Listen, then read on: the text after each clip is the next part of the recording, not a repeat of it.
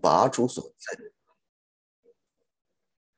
哦，拔出所栽种的也有时，杀戮有时，医治有时，拆毁有时，建造有时，哭有时，笑有时，哀痛有时，跳舞有时，抛掷石头有时，堆聚石头有时，怀抱有时，不怀抱也有时。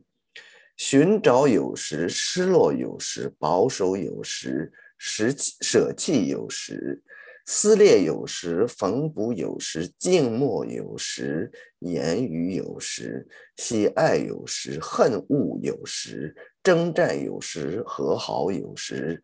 这样看来，做事的人在他的劳碌上有什么益处呢？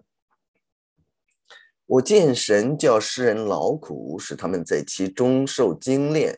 神造万物各按其时，成为美好，又将永生放在人心里。然而神从始至终的作为，人不能参透。我知道世人莫强终身喜乐行善，并且人人吃喝，在他一切劳碌中享福。这也是神的恩赐。我知道神一切作为的所做的都必永存，无所增添，无所减少。神这样行是要使人在他面前存敬畏的心。呃，这是呃传道书三章一至十四节的经文。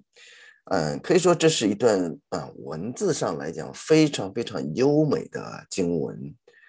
啊，尤其是从第二节到第八节，一共十四对二十八个以有时为后缀的这个对比句，啊，让人想起中国这个南北朝时期的那个骈体文，啊，非常的呃有节奏感，非常工整。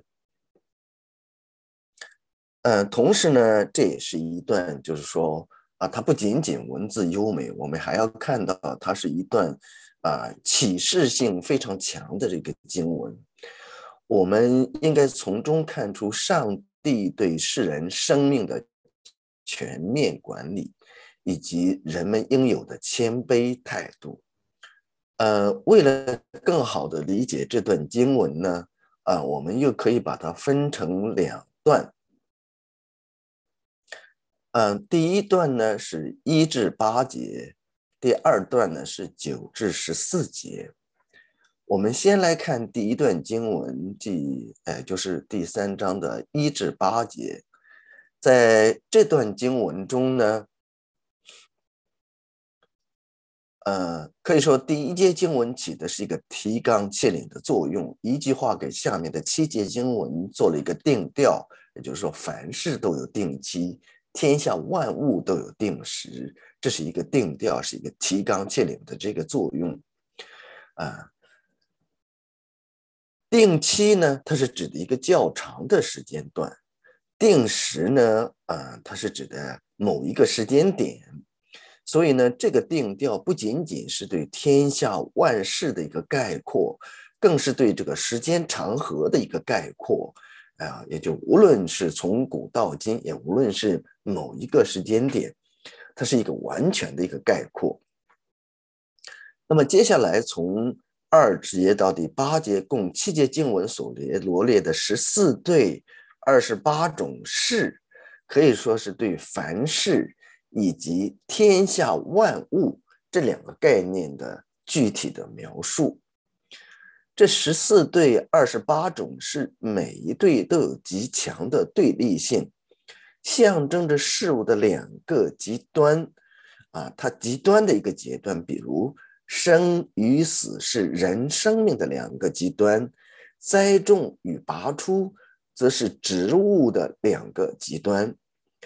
借着这样对事物两个极端的表达，表示出对事物整体的概括。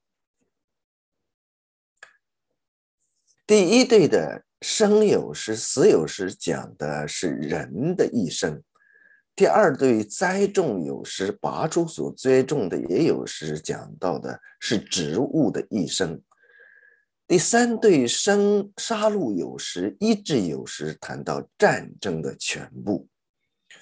啊，第四对拆毁有时，建造有时，说的是各种的工程的全部。那么第五对哭有时，笑有时，概括了人比较私下的情感。第六对哀痛有时，跳舞有时，则概括人公开的那种情感表达。第七对抛掷石头有时，堆积石头有时，概括的是人的婚姻生活。啊，第八对怀抱有时，不怀抱有时，谈到的是人一生中的友情与仇恨。第九对寻找有时，失落有时，概括的人生事业的起伏不定。第十对保守有时，舍弃有时，概括的是世人对待财产的态度。第十一对。撕裂有时，缝补有时，讲人的生离死别与情感的恢复。第十二对静默有时，言语有时，概括世人的语言表达。第十三对喜爱有时，恨恶有时，谈人的待人处事。第十四对征战有时，和好有时，则让我们看到人世间。国与国的复杂关系，所以说这十几句的这个经文呢，它概括的不仅仅私人的一些啊事物、私人的情感、私人的婚姻等等各些方面，同时也包含的就是国家的、社会的、民族的。其实它可以就是也印证了我们的上帝，我们的上帝他是一个。啊，就是天上地下所有的权柄都在他手中的这个上帝，就像马太福音二十八中二十八章里面主耶稣基督所讲的那样，天上地下所有的权柄都在他的手中，啊，没有任何一个地方的权柄不在他的控制，不在他的权柄所掌握之外。这是对于第一段从第一节到第八节的经文所告诉我们的这些事情。嗯，那么，呃，我们必须要说呢，就是说这一节的经文它罗列了非常多的事物，但是它不是我们整个从第一章从第一节到第十四节这段经文的重点。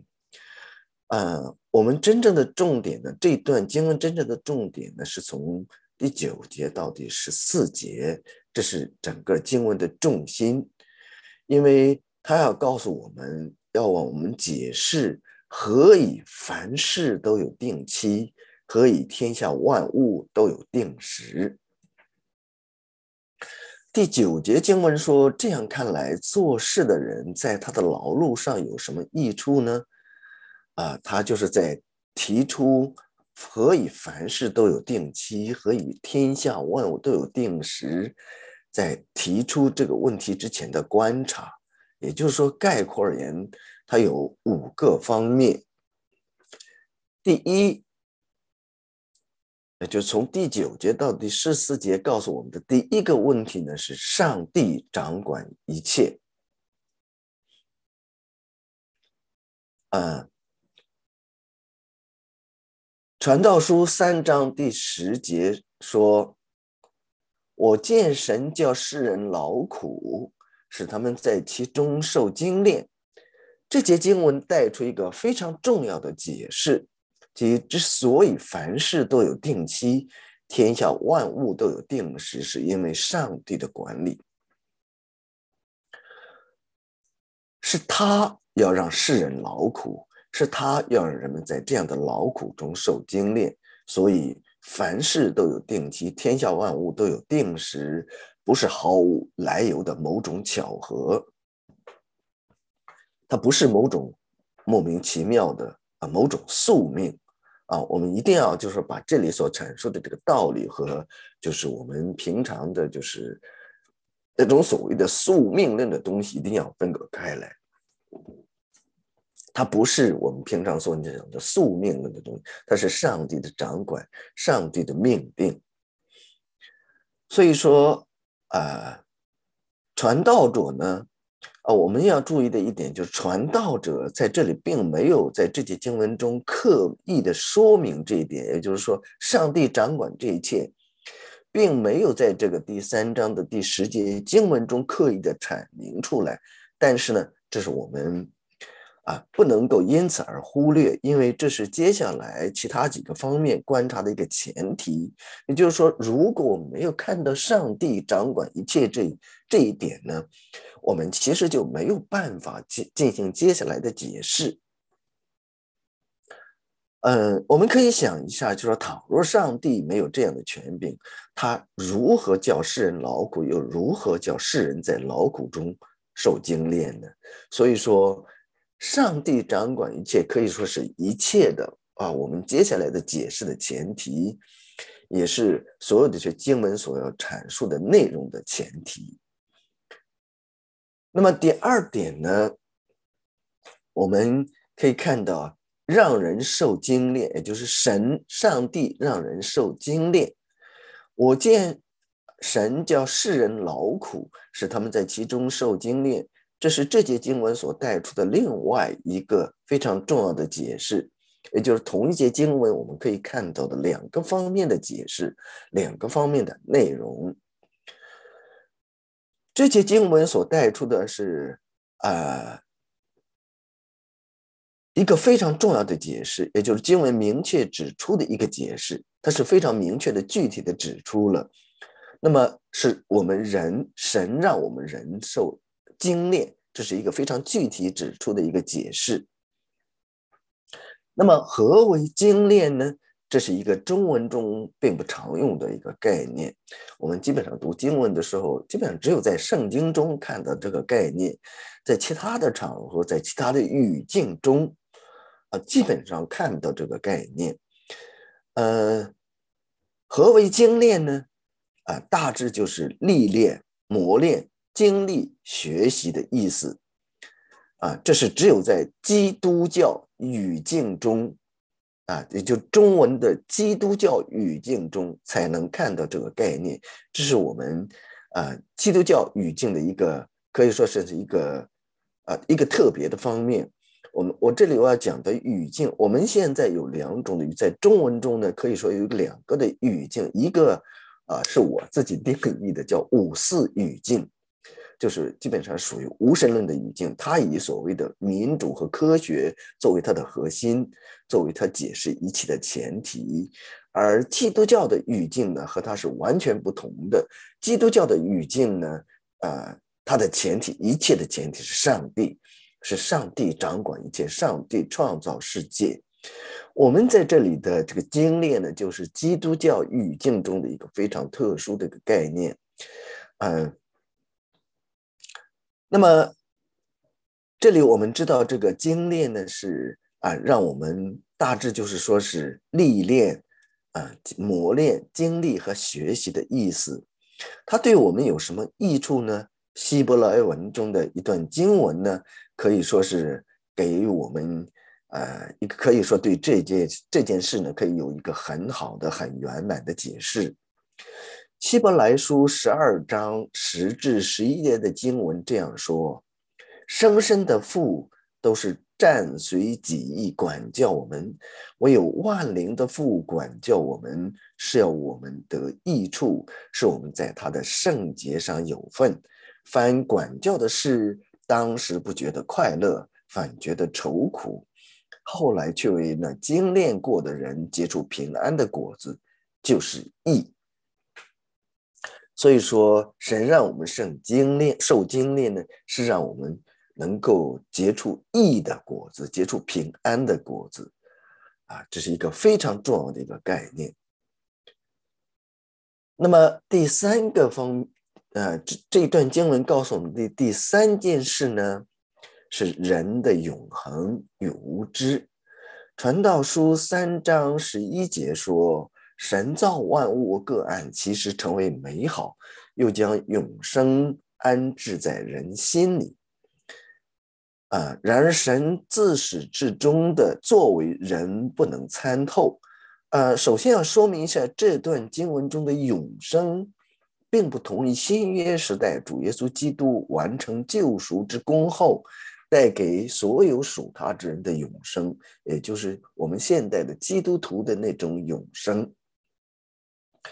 在这里的原文的意思呢，其实是永恒，是指的人的永，人的灵魂说的。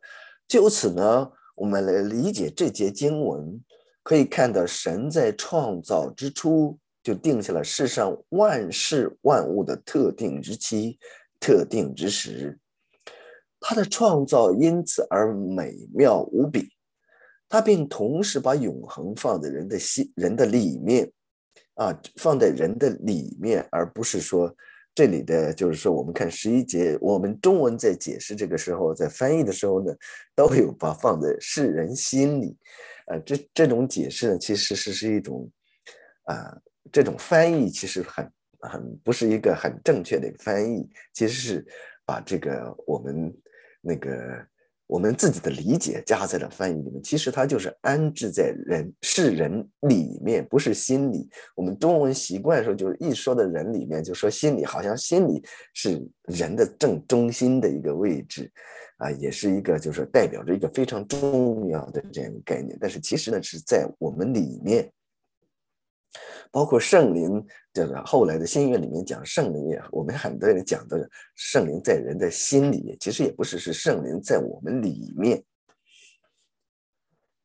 嗯，这回到我们的经文，就是说他的神把永恒放在我们人里面，使我们有不死的灵魂，从而与世上万物呢有根本的区别。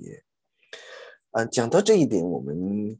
呃，就是说，这里它是一个绝对的一个东西，它不是一个就是相对性的概念。而我们呃，为什么我要讲的，就是强调它是个决定性的东西呢？是因为我们中国的文化里面特别喜欢讲这个相对的，特别喜欢辩证的，所谓辩证看问题。你比如说苏轼在他的嗯一个非常美的一个文呃一一篇文章啊《前赤壁赋》里曾经有这样的一个。啊，一一段啊文字，就是说，盖将自其变者而观之，也就是从变的角度来观察，则天地曾不能一瞬。也就是说，呃，如果从变的角度观察呢，整个天地呢，也就是一瞬间的这样一个一一个概念。那自其不变者而观之呢，嗯，则物与我皆无尽也，而有何限乎？也就是如果从不变的角度观察呢，天地万物和我们都是啊永恒的啊，它是我们，所以我们没有必要去羡慕它，因为在这段期前，呃，在这段文字之前，是有一位写到有一位客人呢，就是特别羡慕长江的啊月亮的无穷啊，感叹人的生命的短暂，所以呢，他有这个感叹。他是一个非常辩证的看问题，啊，但是呢，我们的这里的经文或者说啊，我们的基督教的逻辑，它不是一个辩证的东西，它是一个绝对的，啊，就是说，上帝在创造时候就已经给了人这样的永恒，是一个有绝对的概念，我们完全不需要苏轼这样的辩证。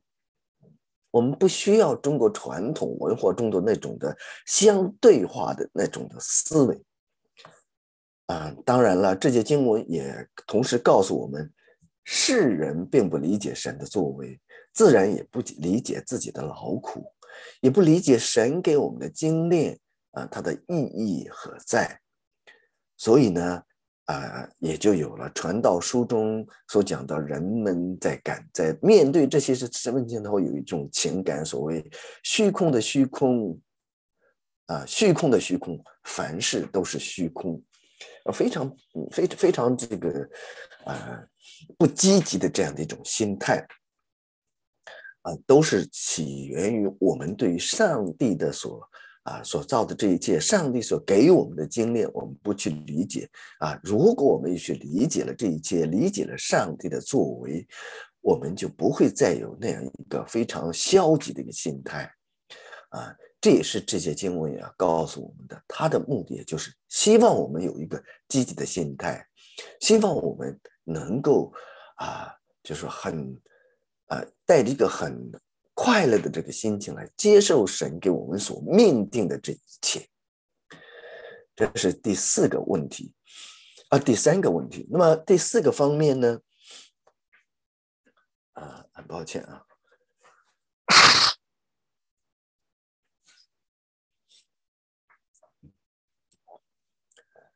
嗯第四个方面呢，呃，这段经文要告诉我们的是，喜乐、行善、享福都是神的恩典。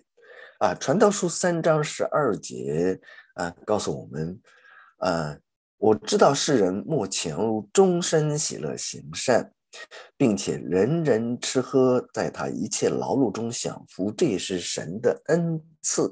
在这里，传道传道者说：“我知道。”其实不是说他知道，而是说他确信。他确信什么呢？他确信终身有一个喜乐的态度，终身行善，享受食物，享受人生，这些都是神的恩赐，神的恩典。人如果信靠神，这一切将真实而且美好。然而，如果离开神，你就必厌恶生命中的一切，无论友谊，无论美好的食物，啊，无论这个令人足以心旷神怡的那个美好的环境，一切的一切到最后呢，依然都只是虚空的虚空，虚空的虚空，凡事都是虚空，你感觉不到任何积极的一些东西，你感觉不到任何一个上帝创造的美好。啊，所以说啊，有一个感恩的心，你真正的有一个积极的心态，首先要立足你有一个感恩的心，感恩于上帝的创造，感恩于上帝所命定的一切事。这是第四个方面，第五个方面，我们要知道懂得敬畏神。传道书三章十四节告诉我们，我知道。神一切所做的都必永存，无所增添，无所减少。神这样行事，要人在他面前存敬畏的心。啊，这是一个非常重要的一个概括，非常重要的一个概念。啊，它是一个非常啊有力的这样一个结尾，它是一个非常好的一个概括。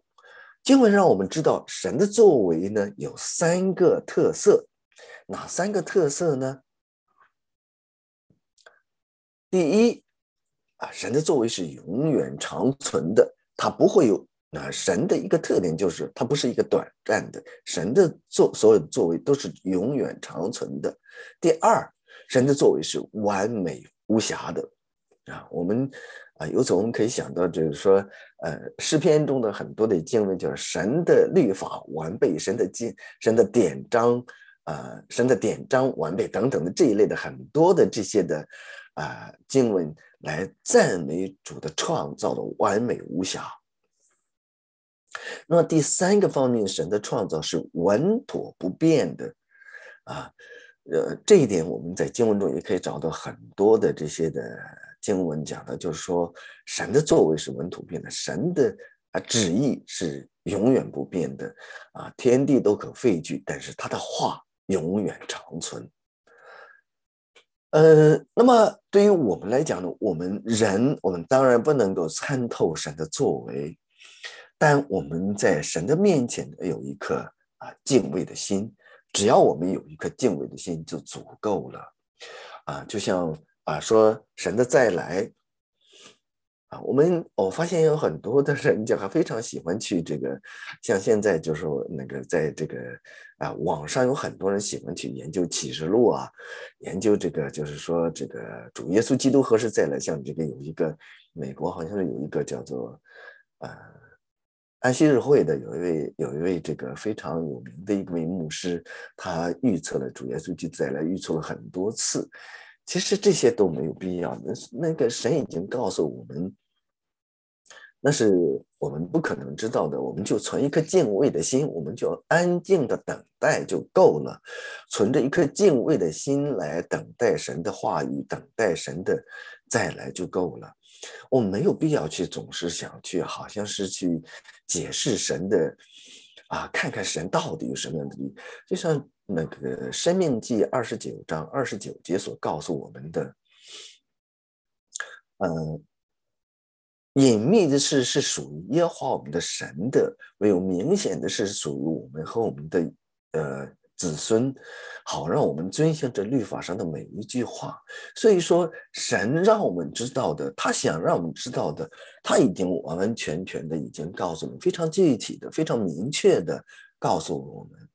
至于那些他没有告诉我们那些隐秘的事，我们要存一颗敬畏的心去看待，存一颗敬畏的心去安静的等待，不要去就是总是想去试图去解释这一切，试图好像是去，好像我解释了这一切，我就是在人的面前，好像是就可以就是得到的荣耀。抱歉。其实是非常没有必要的。呃，所以说，我们呃，我们也可以体会出有一点，就是说，圣经中所告诉我们的敬畏耶华是智慧的开端。其实我们在神的面前有颗敬畏的心，不要去就是去，只要是神告诉我们明显的事情，告诉了我们，我们就去。知道就去了解，就去传扬。我没有告诉我们的一些隐秘的事，我们不去啊过分的去研究。这其实是一个啊，可以说是一个智慧的一个心态啊，敬畏他，这是个智慧的开端啊。同时呢，我们喜爱耶和华的律法，并昼夜思想的他的律法的人呢，变为有福。我们去。啊，昼夜去思想他的话语就够了，啊，能够做到这一点，我们就可以像一棵树栽在溪水旁，按时候结果子，叶子也不枯干，凡他所做的尽都顺利。也就是说，当我们敬畏神的时候，敬畏他的话语的时候，时时以他的话语来作为我们的生命的一部分的时候，我们就可以得到啊。荣耀可以由从神而来的荣耀，由神所给予我们的所有的一切的恩典。嗯，所以说这是啊，整个的这段经文从第九节到第十七、十四节告诉我们的五个方面的问题。最后呢，啊，我想用啊诗篇一百零四篇中的一段经文来做我这篇讲章的一个结尾。啊，诗篇。一百零四篇二十四节到三十一节这样说：耶和华呀，你所造的何其多，都是你用智慧造成的，遍地满了你的丰富。